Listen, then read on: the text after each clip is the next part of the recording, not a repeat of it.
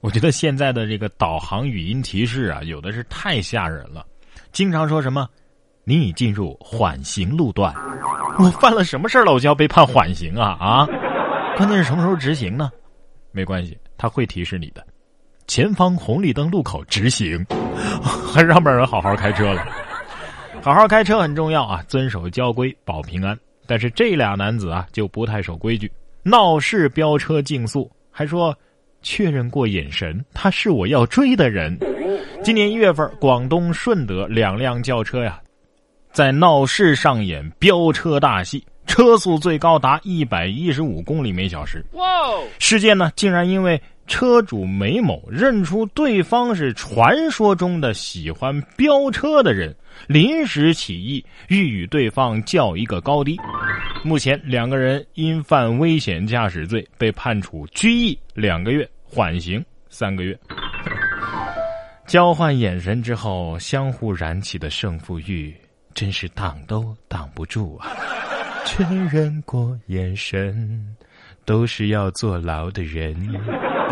群众表示：自杀请跳崖，安全。你我他，不光是开汽车的呀，这骑电瓶车的不守规矩的人呐也不少。你看这位女子骑车带娃闯红灯，结果被出租车撞飞，交警判定，哼，骑车女子你自己负全责。五月十一号，浙江台州的李女士骑电动车送自己的女儿上学，闯红灯过马路的时候被一辆出租车撞倒，事故造成后座的小何呀头部受伤，花了一千多块钱医疗费。这李女士坚称出租车撞了人，应该负一定的责任。结果交警呢判定李女士你自己负全责。为这种不和稀泥的警察鼓掌啊！还等什么呢？听听听听，这就是正义的啪啪啪声。可是有些时候呢，你自己好好开车呀，不代表就没有麻烦找上你。你看这个小伙子。骑三轮车撞了宝马，还说：“嘿，你这么有钱，呃，为什么要我赔啊？”杭州滨江的黄女士反映说，她的宝马呀被一辆三轮车给撞了，车损大概是一万三左右。骑三轮的呢是一个十五岁的少年，这少年呢当时正在低头看手机，结果呢对方拒绝赔偿。后来警方来协调之后，黄女士做了退步，让对方赔四千块，结果还是没有赔全。打电话过去，对方甚至说。嘿，你这么有钱，为什么一定要让我赔呀？啊，我上次撞了保时捷都没赔这么多。哇，对对对对对，时至今日都是豪车车主的错。上次撞了保时捷没有让你赔啊？如果保时捷车主正常索赔了，我估计这次你就不会再撞宝马了。典型的我穷我有理，你富你活该。对，人家那宝马是大风刮来的，是吧？就你这三轮是辛辛苦苦挣的。升奸计则穷，长良心则富。有些人穷一辈子呀，不是没有原因的。这缺钱咱还可以赚，缺德那就无药可医了。这儿还有更加无耻、更加缺德的。说小伙子划伤豪车之后啊，留了一个字条：“我是故意的，想向您借五万块钱。”哦。宁波的王先生准备开自己的林肯车去上班，结果发现呢，自己的爱车。被人用硬物给划伤了，在车门把手处呢，还插了一张纸条。纸条的大意是说呀，哎，我是故意把你的车给划伤的，因为我爸爸住院了，想跟你啊借五万块钱。真的吗？你要是不借的话，哈哈，下次我会把你这车呀弄得更严重。哇！报警之后，警察抓住了这个嫌疑人小李。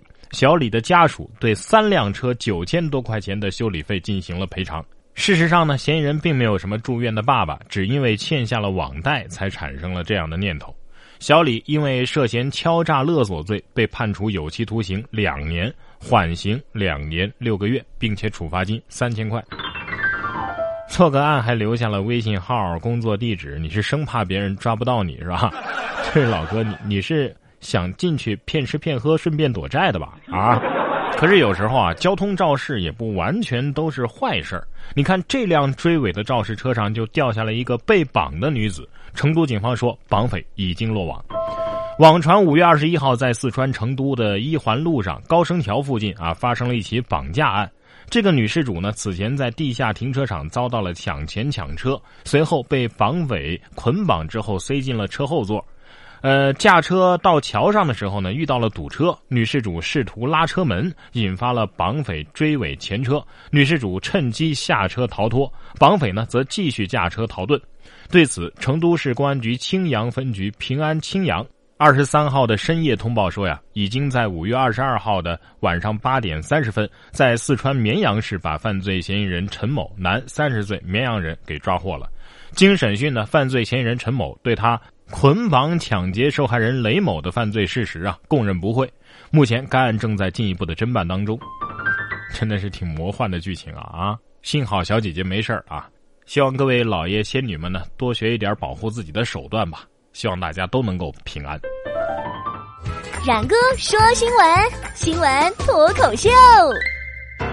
现在小偷偷东西的手段和花样啊，也是越来越多。说男子嫌给电动车充电太麻烦。电瓶用完了呢，他就直接再偷一个。近日，江苏宿迁的民警抓获了一名盗窃嫌疑人，他声称自己频繁偷窃电动车的电瓶啊，只是为了不用频繁的充电。他交代说呀，当成功的偷了一组电池之后呢，考虑到这电池以后还会坏，于是就趁着天黑啊，到街边偷电池留着备用。后来呢，民警在他的家中查获了两辆电动三轮车和两组电池。对此，他的解释是啊，有有备无患呗。当时民警都忍不住吐槽啊：“你偷这么多，你用得完吗？啊？”对呀，充电是不可能充电的，只能偷偷电瓶维持电力这样子了，对吧？哎，我觉得这个不能完全怪他啊。我也是前几天才知道，原来玛莎拉蒂的汽油用完了之后是可以加油的，不用再买一辆。接下来这位小偷啊，连一毛钱都不放过。说男子深夜偷盗菜市场，得手五千枚硬币，因为硬币太响了，结果被抓获。五月十二号，上海的一个男子啊，因为手头拮据，于是深夜在菜市场盗窃了五千多枚硬币，却不曾想偷盗硬币的时候呢，发出了声响，暴露了自己，被赶到的民警啊给抓获了。民警介绍说，男子盗窃的硬币呢，面值大都是一毛的，所以五千枚硬币也就总额不到两千块钱。穷的偷东西也叮当响，是吧？哎，你说菜市场的人第二天会不会因为找不开顾客的钱而纷纷关门歇业呢？你费这么大劲才偷到不到两千块钱，还不如张口找人借钱呢，既轻松又简单，还不算犯罪。你看看这个史诗级的赖账啊！为了三千块钱，男子是足足演了半年的戏。去年十二月，四川巴中男子叶华通过微信转账借给朋友三千块钱，对方承诺第二天就还钱，不料呢，之后对方却以打架斗殴被关了十天。财务转给你，在华西给女儿看病啊，等等各种各样的理由吧，拖了半年之久还不还钱，女儿才是一脸懵吧？爸爸，爸爸，我我我我得了啥病啊？啊啊，咋咋还这么严重呢？还得到华西看病？你别咒我呀，爸！啊，不过我还见过更厉害的，嗯，他只是咒自己的女儿嘛。我见到的这位啊，直接留了一句：“本人已死，有事烧纸”，然后就消失了。最后这条啊啊，又是一个看着挺假，但是是真事儿的事儿啊。说四川警方通报女子就医麻醉之后被性侵，结果呢，医生还真就是涉嫌强奸，结果被刑拘了。近日在四川成都啊，一则病人在医院遭强暴的消息在网上热传。二十三号，平安双流就通报了。十二号，警方已经将犯罪嫌疑人罗某啊抓获归案。经初查，罗某对在治疗室为受害人注射静脉剂之后，趁其入睡实施性侵的事实啊，供认不讳。目前，罗某因为涉嫌强奸罪已经被刑拘。经过初步的调查，罗某对在治疗室为受害人注射镇静剂之后啊，就趁其入睡实施了性侵这样的事实供认不讳。哎呀，我们不但以最大的恶意揣测恶人，但是人性。还是限制了我们的想象力。别说坏的是人，不是职业，利用职业作恶的根本就不配做人呐！啊，怎么能说坏的是人呢？他就不是人。哎，所以现在我们的女同胞们，既不要黑夜出门，不要独自打车，不要独自开车之外，医生也不能独自去看了，是吧？这次又该怎么提醒女性注意安全呢？行了，大家都去学一下隐身吧！啊。